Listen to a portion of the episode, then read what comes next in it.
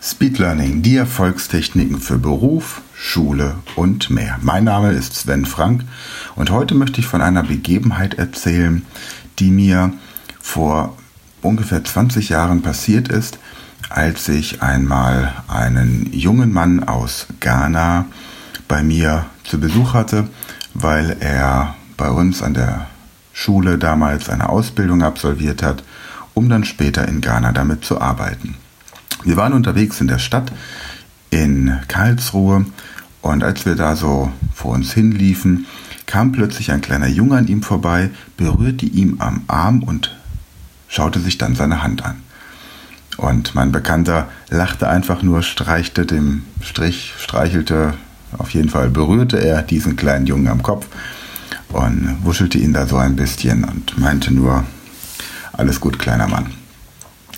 Ich fragte ihn dann, was das gewesen sei, und er meinte, ja, der kleine Junge hat meinen Arm berührt, um zu gucken, ob die Farbe abgeht. Natürlich war mein Bekannter aus Ghana mit seiner Pigmentierung der Hautfarbe etwas dunkler als dieser kleine Junge und das war offensichtlich etwas, was ihm vertraut war. Einige Jahre später, als eine Kollegin von mir mit ihren Kindern, die ebenfalls eine dunklere Hautpigmentierung hatten, weil ihr Vater aus einem afrikanischen Land kam, mir erzählte, dass sie ihren Kindern immer klar machen möchte, dass sie genauso sind wie alle anderen Kinder und dass so dieses Gefühl, dass man angeguckt wird, überhaupt nicht stimmt, sondern dass alles in Ordnung ist, habe ich über dieses Thema nochmal nachgedacht. Und jemandem, der eine andere Hautfarbe hat, ein anderes Erscheinungsbild, ein Erscheinungsbild, das einfach aus einem anderen Kulturkreis kommt als unseres, aber auch Menschen mit einer sichtbaren geistigen oder körperlichen Behinderung oder anderen Auffälligkeiten.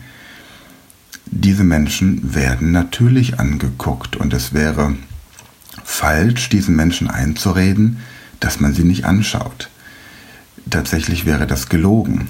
Und bloß weil man jemanden, der im Rollstuhl sitzt oder jemand, der eine andere Hautfarbe hat oder jemand, der möglicherweise äh, sich durch ein bestimmtes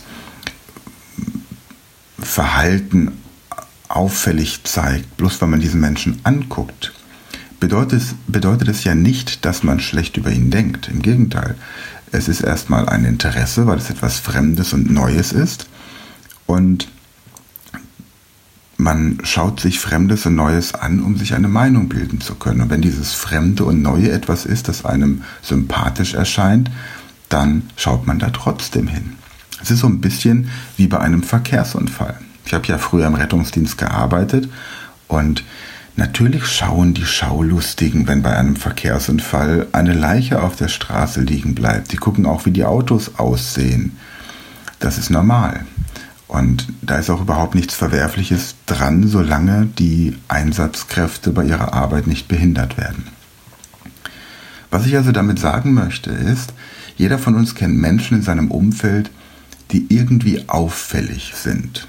Da gibt es den Freund, der Kinder, der einfach aus Eritrea, Somalia, Syrien oder Ghana kommt und der sieht einfach anders aus.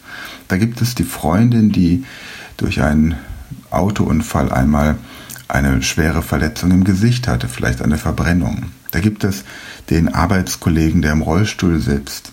Oder es gibt einfach den pubertierenden Nachbarsjungen, der plötzlich mit grünen Haaren in die Schule geht.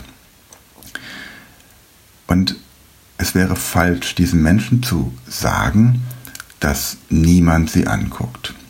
Ehrlich ist es zu sagen, dass natürlich jeder oder die meisten gucken und dass das aber völlig in Ordnung ist.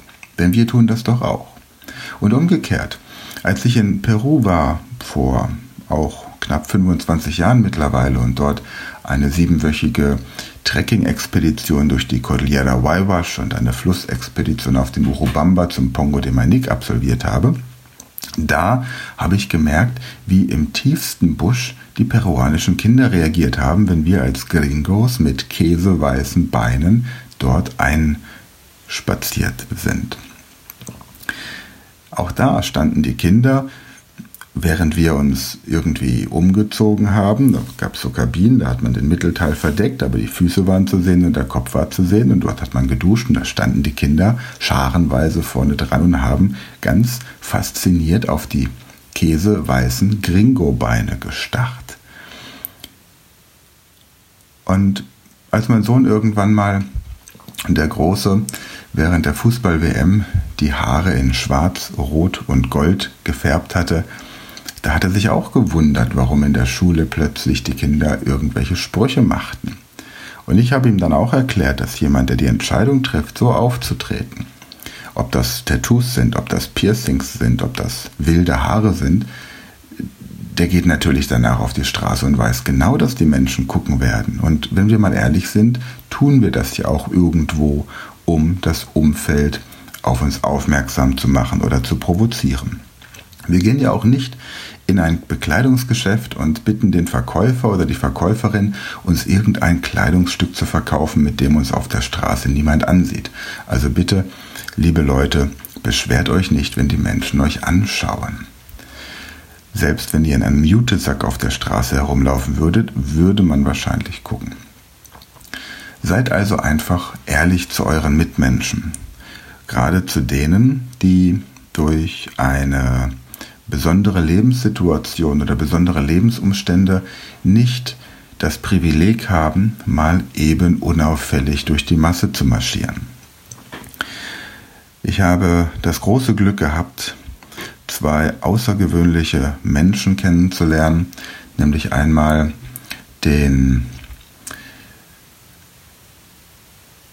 tja, jetzt fällt mir doch glatt der, Name, der Vorname nicht ein, Florian Sitzmann Florian Sitzmann ist ein Mann, ein Coach, der durch einen Unfall beide Beine verloren hat. Und so pervers das klingen mag, er heißt tatsächlich Sitzmann und er hieß schon vorher Sitzmann und jetzt kann er tatsächlich nur noch sitzen, denn seine Beine sind ab der Hüfte amputiert.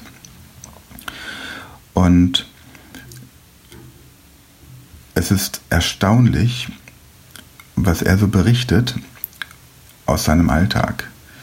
Und ich glaube nicht, dass es leicht ist, den Menschen, die einen ständig jeden Tag angucken, denn wir haben sieben Milliarden Menschen und bis jeder von denen einen lang genug angeguckt hat und nicht mehr starren zu müssen, vergeht einfach einige Zeit.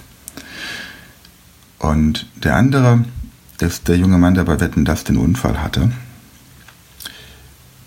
Samuel Koch. Und er hat zum Beispiel auch beschrieben, dass ganz viele Menschen ein Selfie mit ihm machen möchten. Und er fragt sich natürlich, was machen die dann mit diesem Selfie? Posten die das auf Facebook oder hängen die sich an die Wand? Und fand das auch schon so ein bisschen pervers eigentlich. Wobei er durch seinen Unfall und durch seine Lebensgeschichte jetzt zu einer Art Promi geworden ist. Und ja, mit Promis möchten die Menschen einfach Selfies machen. Was ist die Botschaft des heutigen Podcasts? Die Botschaft ist, sei einfach ehrlich zu deinen Mitmenschen. Und mit Speed Learning Techniken kannst du, wenn du zu den Menschen gehörst, die irgendetwas an sich haben, das angeguckt wird, freiwillig oder unfreiwillig, kannst du lernen, wie du auf deine Umwelt reagieren kannst, damit sie dich anders bewerten, als du es vielleicht persönlich empfindest. Zum einen lernst du dieses angeguckt werden als etwas Neutrales zu bewerten, denn wenn du kein Thema daraus machst, macht es deine Umwelt auch nicht. Wenn eine Drag Queen durch die Stadt läuft und da keinen großen Deal draus macht, dann machen es die anderen auch nicht. Wenn eine Drag Queen völlig entspannt auf die Damentoilette geht um dort zu tun, was man eben tun muss und keinen großen Deal daraus macht und keine, kein großes Aufsehen, dann machen es die Damen, die dort tun, was man eben tun muss, auch nicht. Und manchmal kommen einfach Kollegen in das Unternehmen, die einfach auffallen durch irgendwelche Besonderheiten, meistens ein anderes Erscheinungsbild.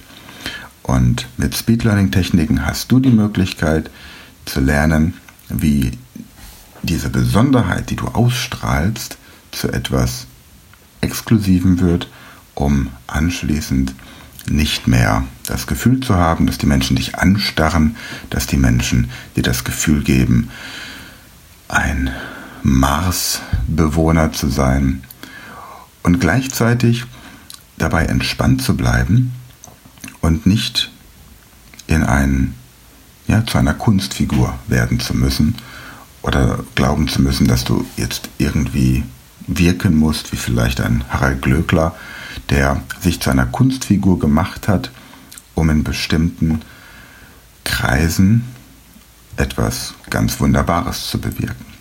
Harald Glöckler hat eine wunderbare Marke aufgebaut, allerdings ist es eben etwas, das zu einer Kunstfigur werden musste. Lange Rede, kurzer Sinn. Wenn du das Gefühl hast, irgendetwas ist an dir, dass die Leute dich ständig angucken, die Nase ist schief, die Ohren zu groß, du bist einfach in einem anderen Land geboren, in dem man sich äußerlich schon unterscheidet. Du hast eine, ein Muttermal oder ein Feuermal im Gesicht, hast eine Brandverletzung, dir fehlt ein Arm oder du sitzt im Rollstuhl. Du hast Tattoos und Piercings, die einfach sichtbar sind, weil du in der Vergangenheit Lust darauf hattest. Völlig egal. Wenn du das Gefühl hast, die Leute gucken dich öfter an, als es dir lieb ist, und du das Gefühl hast, dass du das gerne ändern möchtest, dann lass uns miteinander telefonieren oder schreib mir einfach über speedlearning.academy über das Kontaktformular. Dann telefonieren wir und besprechen die verschiedenen Möglichkeiten. Bis dahin freue ich mich, wenn du den Podcast weiterempfiehlst. Wenn du Lust hast und auf Facebook bist, komm auch gerne in die Facebook-Gruppe Speed Learning, die Erfolgstechniken. Eine ähnliche Gruppe gibt es mittlerweile auch auf Xing, die ist allerdings nur zugänglich für Leute, die bei mir im Coaching waren. Ich bedanke mich bei dir, freue mich, wenn du diesen Podcast an Leute weiterleitest, die möglicherweise den Eindruck haben, dass sie zu sehr angeguckt werden, wenn sie die Haustür verlassen, das Haus verlassen. Wie auch immer, lange Rede, kurzer Sinn, du weißt, wo du mich findest. Ich freue mich, wenn du diesen Podcast auf welche Art und Weise auch bekannter machst. Und dann hören wir uns wieder beim nächsten Mal.